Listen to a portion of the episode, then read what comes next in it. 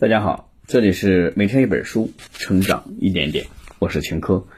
今天我们要分享的这本书叫《你当像鸟飞往你的山》。一个十七岁前从未上过学、惨遭原生家庭侵害的孩子是如何走上自我重建之路，考上剑桥大学的？本书是一本回忆录，讲述了一个真实的故事。一个女孩十七岁前从未上过学。后来通过自己的努力完成了剑桥的硕士、博士学业，并到了哈佛访学。比尔·盖茨说这是一个惊人的故事。这本书处女作累计八十周持续高居《纽约时报》畅销榜的第一，堪称出版界的奇迹。本书的作者塔拉·韦斯特佛是美国的作家、历史学家。一九八六年生于美国爱达华州的一个山区，十七岁之前呢，从未上过学。后来他通过自学考上了大学，并先后获得剑桥大学的硕士和博士学位，还到了哈佛进行了访学。二零一八年，塔拉将自己二十八岁前的人生写成了回忆录。你当像鸟飞往你的山。二零一九年，因此书被《时代周刊》评为年度影响力人物。本书的核心内容有两个部分：第一，塔拉十七岁前被父亲掌控、哥哥家暴的荒诞人生；塔拉十七岁后冲破原生家庭的藩篱，走向自我觉醒之路。下面我们大概用十分钟左右的时间，一起来分享一下本书的精髓部分。小 A 成长在一个充满暴力的家庭中，父母经常吵架，父亲心情不好时会没理由的训斥小 A，这导致小 A 非常的自卑，不信任人与人之间的关系，负能量充斥着小 A 的童年和青少年时期，他做什么都提不起兴趣，也很难和他人建立健康的人际关系。成年后，他不仅没有谋生的技能，甚至也没有可依靠的人。他的生活好像永远停滞在灰色的世界里。但有这么一个叫做塔拉的女孩，从小在废料厂里长大，父亲是极端的摩门教徒，不允许塔拉到学校上学。他认为学校是圣洁灵魂的集中营。塔拉十七岁。之前从未上过学，后来在哥哥的鼓励下，他通过非凡的努力，一路逆袭，获得了剑桥大学的硕士、博士学位，并到了哈佛访学。那么塔拉是如何做到的呢？今天我们要介绍的是，你当像鸟飞向你的山，就像我们讲述了塔拉的传奇经历。你当像鸟飞往你的山，记录的是塔拉二十八岁前的真实人生。塔拉在这本书里面详细的讲述了他的惨烈、离奇和又充满亲情的童年和少年时代，以及他考上大学后在学业上一路逆袭的青年时期。相信我们能通过这本书认识到教育的意义，并获得突破自我的勇气和力量。接下来，我们从本书的第一个部分开始讲起。首先，我们看第一个部分，塔拉十七岁之前过着被父亲掌控、哥哥家暴的荒诞人生。塔拉一九八六年出生在美国爱达荷州的巴克峰脚下的山区，家里一共有七个孩子，塔拉是最小的一个。母亲是个草药师，父亲经营着一家废料厂，孩子们都是在这个废料厂里长大的。塔拉六七岁时便学会了区分铝和铁。双手经常被划伤。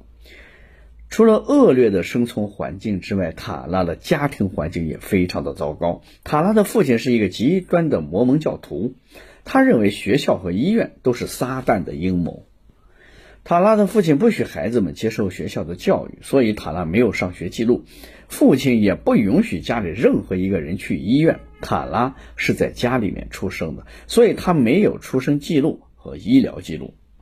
更难以置信的是，家人因车祸造成颅内出血，因火灾造成重度烧伤，父亲也都不允许大家去医院，全靠母亲用草药来治疗。塔拉生活的周围几乎都是摩门教徒，但他们和塔拉一样完全不同。他们会把孩子送进学校，生病了会去医院就医，会穿高于膝盖的裙子。但塔拉的父亲却说，正派的女人永远都不能露出脚踝以上的任何部位。除了有这样一位冥顽不化的父亲之外，塔拉还有一个有暴力倾向的哥哥肖恩。十四岁左右，塔拉开始被二哥肖恩家暴。肖恩会扯着塔拉的头发，把她的头按进马桶里，并称她为妓女。但是，即使遭受了父母严重的精神虐待，哥哥的暴力对待，塔拉也没有放弃自己。他深知只有靠自己才能改变自己的命运。比起塔拉，我们绝大多数的人境遇要好的很多，有学上。有相对健康的家庭，我们可以从塔拉的身上学到什么是决心和坚韧。那塔拉是怎么做到的呢？接下来我们就来看本书的第二个部分。塔拉十七岁后，他冲破了原生家庭的藩篱，走向了自我的觉醒之路。在我看来，他是从这五个方面做到的。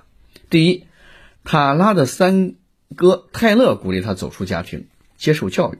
泰勒是这个家最早的觉醒者，他会躲在地下室里面偷偷的看书，并通过自学考上大学，自此离开家庭。塔拉十五岁时，泰勒回了一次家，目睹塔拉被肖恩家暴，于是他鼓励塔拉到学校接受教育。泰勒告诉塔拉，犹他州杨百涵大学可以接受没有上过高中的孩子，只要他能通过入学考试。自此，塔拉动了离开家到学校学习的念头。第二，塔拉对新生的强烈渴求让他踏出了成功的第一步。塔拉到镇上买了一些自考的书籍，他会在帮爸爸干活的时候偷偷的溜回家里，在地下室里学习。晚上学到很晚，尽管他已经十分的刻苦，但是第一次考试还是没能通过。他没有心灰意冷。渴求新生的他，又尝试了第二次。这次他终于通过了考试。第三，进入大学以后，塔拉发现过去的荒唐，这更促使他下定决心要逃离过去。父亲曾告诉塔拉，大屠杀中犹太人只死了六个，但在课堂上他了解到，那次大屠杀六百万犹太人遇害。父亲曾说，穿短裤和吊带的女人都是妓女，但塔拉发现他们。都是好人，如此种种让塔拉过去的世界逐渐的坍塌，这更加坚定了他要逃离过去的信念。第四，拥抱新世界，除了决心，更需要付出非凡的努力。塔拉毕竟没有接受过正规的教育。进入大学之后，有点跟不上，但塔拉的坚韧和努力让他从不及格变成了全优生。除此之外，塔拉还拼命地阅读历史类书籍，让他的史学眼界逐渐的开阔，写出了很好的史学论文，从而得到了教授的推荐，获得了去剑桥学习、去哈佛访学的机会。第五，在塔拉变得越来越好的时候，旧世界的力量。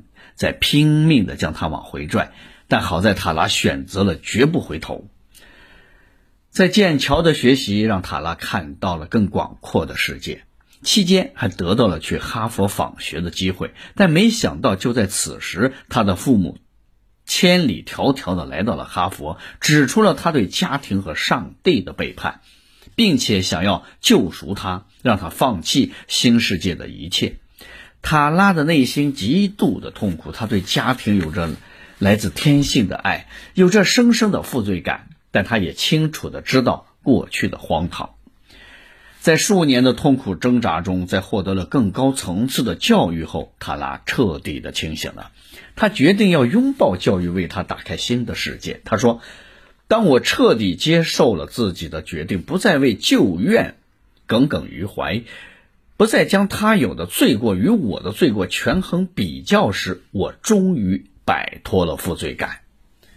父亲虽然没有原谅他，但他也绝不会回头。好了，读到这儿，这本书的内容我们已经基本上了解的差不多了。下面我们一起来回顾一下。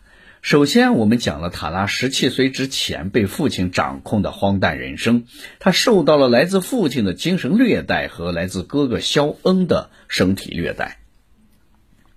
接着，我们讲了塔拉十七岁之后，在哥哥的鼓励下，通过刻苦的自学，考上了大学，一路过关斩将，进入了剑桥和哈佛，最终冲破原生家庭的藩篱，走向自我觉醒之路，拥抱了崭新的世界。总之，塔拉的故事让我们看到了教育的意义和力量。最后，他说：“你可以用很多说法来称呼这个全新的自我转变、蜕变、背叛，但我称之为教育。”好了，以上就是这本书的全部内容。恭喜你，我们又听完了一本书。每天一本书，成长一点点。我是秦科，咱们明天见。